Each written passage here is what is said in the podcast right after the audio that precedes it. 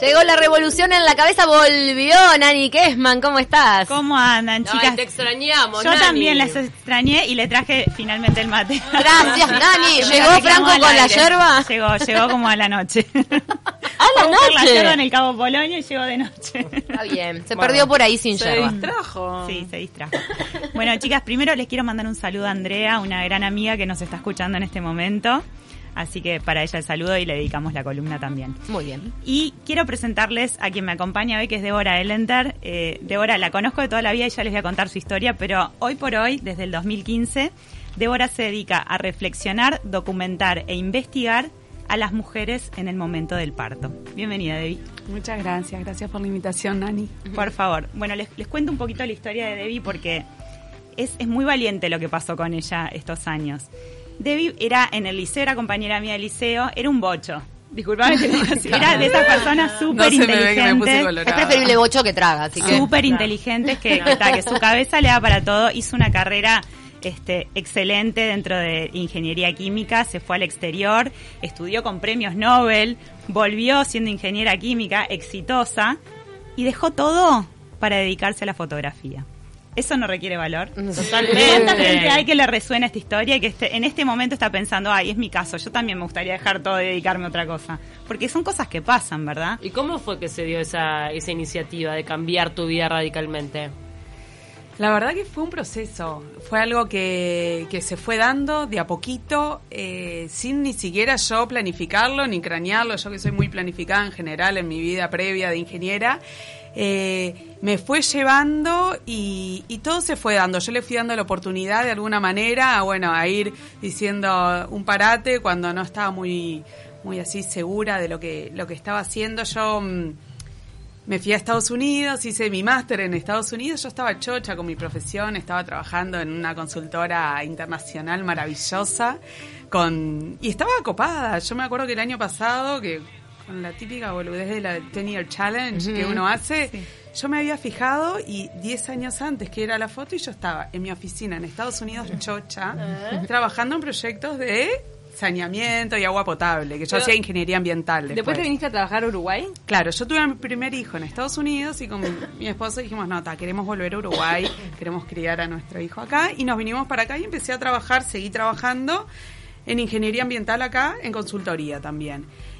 Y venía bárbaro, tuve a mi segundo hijo, ya volver a- al trabajo fue más difícil. Después tuve a mi tercer hijo y ahí ya la maternidad me pegó más fuerte y, y si bien me estaba yendo bárbaro, estaban buenísimos los proyectos que yo estaba haciendo, yo me había desconectado de mi profesión, que un momento atrás estuve súper conectada y muy contenta, pero en ese momento yo dije, no, quiero un cambio, yo la verdad necesito, quiero hacer otra cosa, eh, pero ¿qué puedo hacer? Porque tampoco la idea era quedarme en mi casa únicamente, ¿no?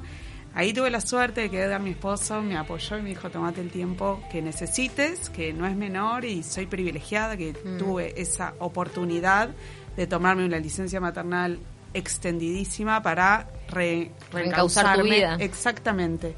Y yo ya había empezado a estudiar fotografía y era un hobby que en un momento eh, empezó a cobrar vida y empecé a, mm, a estudiar más profundo fotografía, empecé a hacer talleres más importantes, eh, cursos, proyectos, y en un momento, para un curso de proyecto que yo estaba haciendo, un taller, tenía que decir, bueno, decir un- una temática para abordar y empezar a investigar y, y meterme de lleno. Y, evidentemente yo, la maternidad estaba a flor de piel todavía y elegí la mujer al momento del nacimiento de un hijo. Quería fotografiar partos, nacimientos, eh, por donde se lo mire. Era como tal, lo sentía. Y me tiré al agua. Eh, me contacté, tengo un amigo muy querido, Diego Greif, que enseguida que trabaja en el Hospital Pereira Rosell, me conocía toda la vida, sabía que desde donde yo lo hacía era con todo el respeto del mundo y pude pude presentar el proyecto al, al Hospital de la Mujer eh, con, con toda la cautela y con todos los formularios que corresponden. Y las garantías para las mujeres que iban a ser las mujeres, fotografiadas. exactamente. Y ahí empecé a fotografiar partos. Y así. hubo, hubo una apertura a esa propuesta de las mujeres, ¿no? Porque a veces ese momento es, es muy íntimo. Y la fotografía en ese momento, si bien ahora creo que hay muchas mujeres que lo demandan, en ese momento capaz que era un poco difícil meterse ahí con una cámara. Totalmente. Y la verdad que sorprendentemente y, y- y por suerte, desde el lugar donde yo lo estaba planteando, cuando las mujeres estaban en trabajo de parto, pues yo iba y iba a la guardia de los miércoles, gracias a la guardia de los miércoles Pereira, que me bancó todos estos años. eh, yo les, les planteaba el proyecto y les decía, yo quiero, quiero fotografiar mujeres en el momento del parto para devolverle de alguna manera el protagonismo a la mujer que muchas veces queda invisibilizada. Y nos sentimos como eh, cuerpos, una máquina que pare, pero nuestros sentimientos, nuestras sensaciones, nuestras emociones, nuestro ser, es como que desaparece por un momento. Y yo de lo hecho, quería... perdés el nombre en el centro hospitalario donde estés, eh, perdés el nombre y Madre, pasás a ser madre. madre. ¿Viste? Es Madre, así, Sí. es así. No, y hay, eso. hay una cosa que, que vos mencionás dentro de... Se va a venir una muestra con toda esta investigación que realizó Debbie a través de los años, este, que, que bueno, después vamos a mencionar. La muestra se llama Puérpera. Puérpera es la mujer que hace muy poco que ha parido. Y bueno, es, es como cómo se vive ese momento y de repente todas las mujeres lo vivimos de, de maneras diferentes, ¿no? Y me imagino que a lo largo de estos años has podido visualizar eh, todas esas mujeres diferentes y cómo llegan a, a ese momento y los momentos previos que son también de gran intensidad. Totalmente. Y, y no hay dos historias iguales y la misma mujer no tiene dos historias iguales de nacimiento de sus hijos eh, a lo largo de su vida. Eh, el puerperio, que se llama el, el tiempo después de que pariste, después de que tuviste a tu hijo, en realidad, el puerperio médico, como le llaman, son 40 días, que después de los famosa 40 días te dan de alta, pero en realidad se está hablando de un puerperio emocional que... seis meses. Que Fácil. no, De dos años. años. Wow. Y hasta puede ser más también. Entonces es como que hay que cuidar, ¿no? Hay que cuidarnos de alguna manera y hay que valorar toda la transformación que una, que, que una vive, ¿no? En ese momento. Yo, Nani, yo creo que eh, Puérpera, la muestra que se viene en breve, que es como el broche de oro, eh, ¿por qué se llama Puérpera en realidad? Que es súper interesante, me parece, cuando... mm, en el centro, en algunos centros, hay, hay pizarrones que dicen, que, que, que se anota, ¿no? El paciente, en, en qué cama está, y todos los datos, todos los datos, edad, cuántos embarazos tuviste, y todas las condiciones médicas que tengas. En el momento que tuviste a tu hijo, se borra todo y se aparece puérpera. Entonces, para mí fue súper significativo, como no, tu identidad es como que, bueno, tu historia, bueno, y sos puérpera. Ahora sos fuerte. Fuerte. La muestra, la, la muestra va a ser, eh, empieza el 13 de marzo y se extiende hasta el 19 de junio en el Espacio de Arte Contemporáneo. La inauguración va a ser el mismo 13 de marzo a las 19.30 horas. Perfecto. Y me imagino que ahora se atestiguado también este momento en que estamos este, atravesando las mujeres, en que se vuelve a empoderar con respecto al tema del parto y cómo quieren que sean las cosas, porque hubo un momento en donde parecía que los médicos tenían que instalar absolutamente todo, tenían que decirte cómo pararte, cómo sentarte, cómo decir, y, y- y en realidad es nuestro cuerpo, cada una está preparada, en definitiva la naturaleza indica que nadie mejor que vos sabe cómo tenés que pararte, qué es lo que tenés que hacer, porque la es, es así, entonces creo que estamos de vuelta eh, eh, diciendo, pará, todo bien con tus necesidades, pero la que mando acá soy yo porque yo soy yo la que estoy atravesando esta situación, ¿no? Sí, yo creo que es súper importante lo que decís, porque en realidad creo que se está yendo un equilibrio de alguna manera, ¿no? O sea, veníamos de, bueno, antes, ¿no? Estoy hablando hace siglos atrás, la mujer pariendo sola, obviamente, después con el avance de la medicina se institucionalizó todo y capaz que en algunos momentos y en algunos casos, en algunos lugares se va al extremo de la institucionalización y yo creo que ahora está peleando todo el movimiento de parto humanizado para volver para el otro lado. Y en algún en este tire y afloje, yo creo, yo creo en los equilibrios, que se va a llegar a un punto, espero, de encuentro Ojalá, sí. donde la mujer pueda elegir, pueda empoderarse y parir como quiera, contando Con con, las garantías médicas. Exactamente. Las garantías Yo- médicas. A eso obvio. vamos, creo. Y sí. en esta investigación que te llevó tantos años, ¿qué es lo que viste que estaba más invisibilizado de las puérperas? Yo creo que ahí eh, para mí es la vivencia.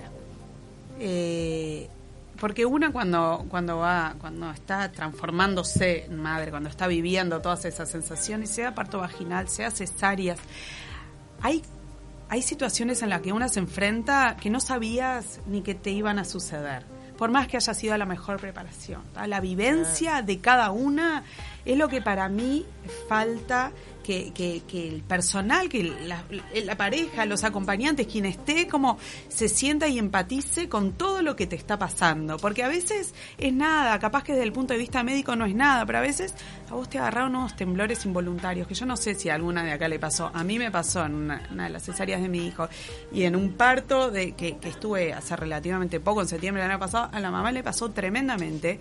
Temblores involuntarios médicamente no pasa nada.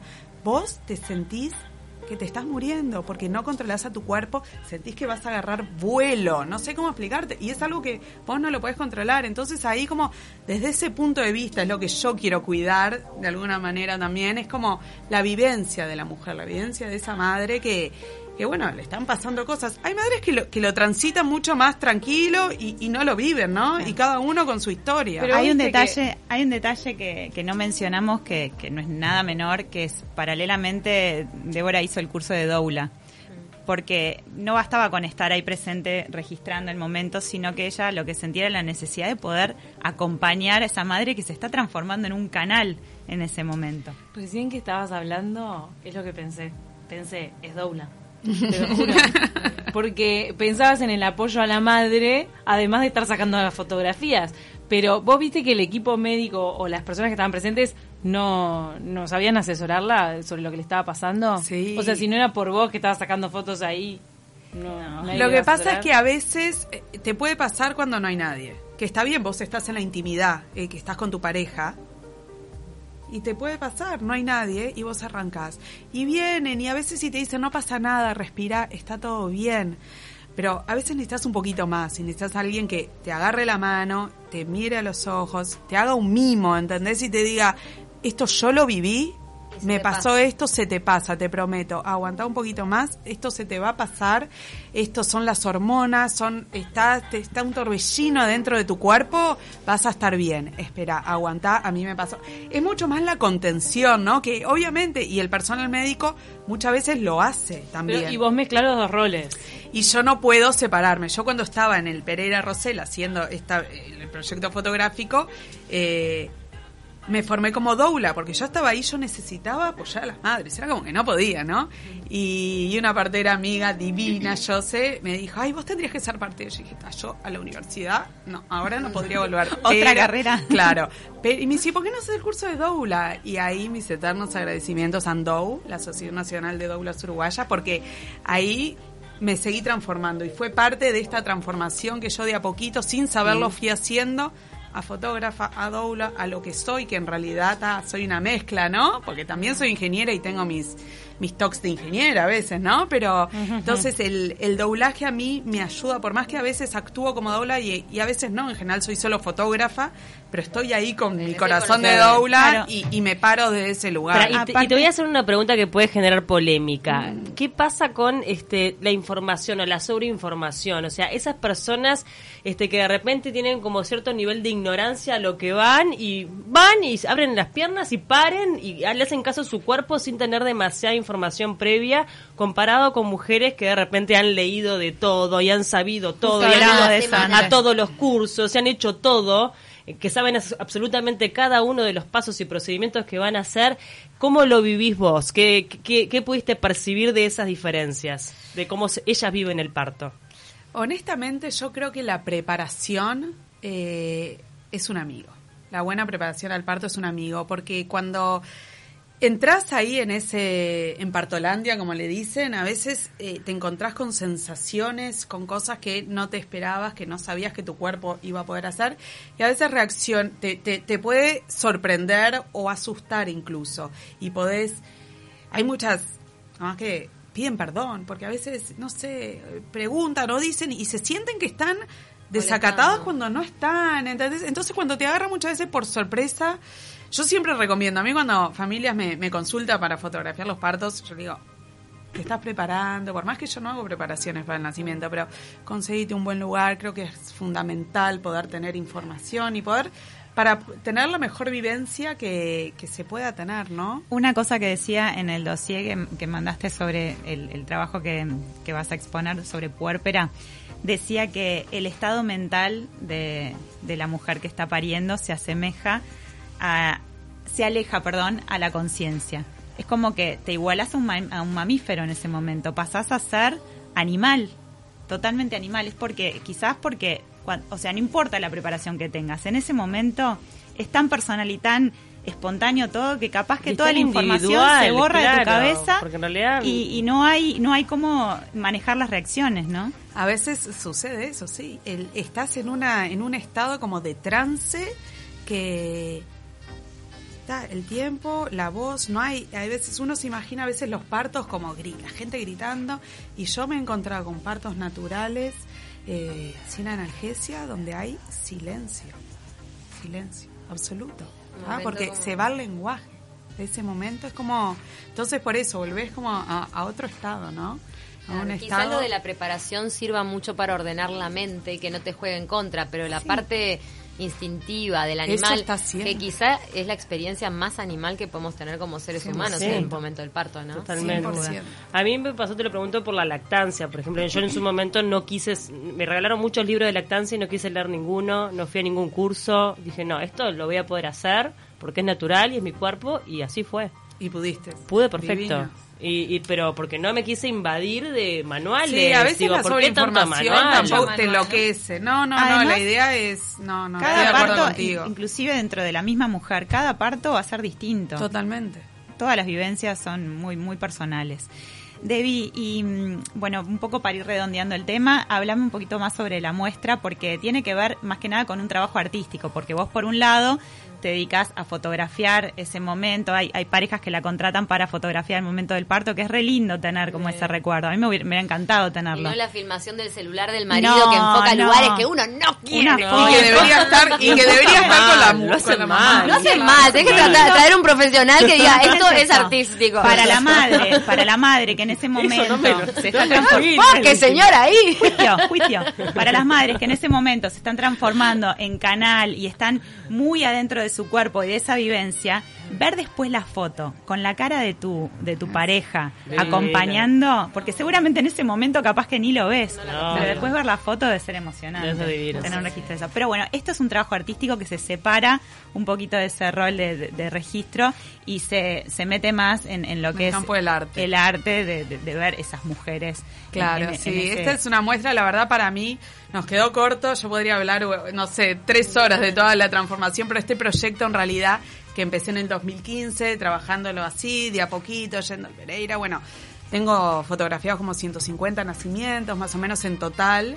Y, y, en realidad fue cobrando vida a lo largo de las diferentes etapas, ¿no? Un curso acá, después hice un laboratorio, lugar, queridos Pablo Vidal y Diego Vidart, que, que me reayudaron a darle otra mirada eh, otra forma de visibilizar lo que yo quería ¿Es fotografía más artesanal, nombrando a Vidar que a veces este artística, el, tema de muy, muy artesano, Está. Sí, sí, sí, por eso viene desde otro lado y, y en realidad yo seguí trabajando.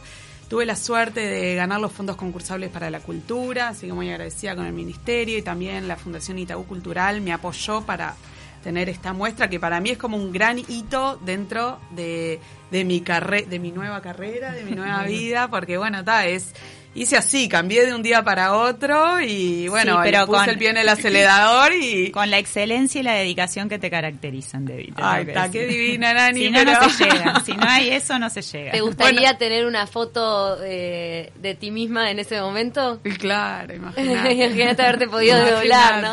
Porque vos decías la, la, de repente la cara del padre, pero una como madre tampoco es consciente de su propia cara cuando, cuando el primer, así, en la presentación oficial de... Yo sabía que que hay mujeres que en la muestra, en, sus caras, no se reconocían, no se podían reconocer en esos registros. Porque estás transformada realmente y, y después de que nace te diré que los dos minutos la cara de la mujer vuelve a la normalidad. Bueno, esta muestra que va a contar, va a ser en el Espacio Arte Contemporáneo, que también agradezco la invitación a poder exponer ahí. Eh, y a López Laje, que también estoy haciendo el curso eh, de formación permanente en la, en la FAC, que me dio también una mano tremenda con, con la muestra en este último tiempito. El EAC, a los que fueron, es la ex cárcel de Miguelete, tienen como todo la muralla por afuera y, y yo voy a tener un espacio exterior de exposición y también un espacio interior. Los invito a todos a ir porque va a estar buenísimo, creo. Eh, es las muy mujeres... lindo, muy lindo espacio de la ciudad y me parece divino lo de la muestra en el patio. Eso, es, va cumple 10 años. El... Cumple 10 años el EA que está de festejo. Van a estar las mujeres son las protagonistas, los rostros de las puérperas son las protagonistas y, y vamos, la idea es llevar un poco lo, lo, privado al espacio público. ¿Cuántas historias van a haber expuestas? ¿Cuántos rostros? ¿Cuántas personas? Van a haber ocho rostros gigantes afuera expuestos, que vengo de, ahí, que los están imprimiendo ahora. Que son los rostros de las mujeres pariendo. Pariendo en el momento, eso. Porque nosotros pudimos ver un poco ahora que trajiste como una gigantografía impresa. Eso. es impresionante. ¿Eso va para la muestra? Eso. Eso va para la muestra en gigante. Y adentro, en la parte interior, tengo también una exposición individual que va más lo íntimo, lo visceral, mm. lo carnal, las placentas y, bueno, todos los diferentes estados que uno uno pasa por durante el nacimiento de un hijo. Va a estar hasta el 20, desde el 13 hasta el 29 de junio, va a haber la inauguración ese viernes. A las 6 hay una charla de los artistas que es abierta al público, siete y media se inaugura. Y después mi idea es hacer, porque en el EAC es tan grande que inauguran varios artistas al mismo tiempo en diferentes salas. Eh, en algún momento en abril hacer una charla abierta al público contando un poco todo el proceso creativo y, bueno, abriendo la cocina para que el que quiera informarse de, cómo fue el proceso a lo largo de tantos años pueda hacerlo. Y ahí les cuenta cómo hizo para seleccionar 8 de 150. claro, porque esas 8. Muchas gracias, Débora, Nani, como siempre. Gracias. un placer recibirte en De Taquito. Qué buena historia, vamos arriba. Bueno, muchas gracias.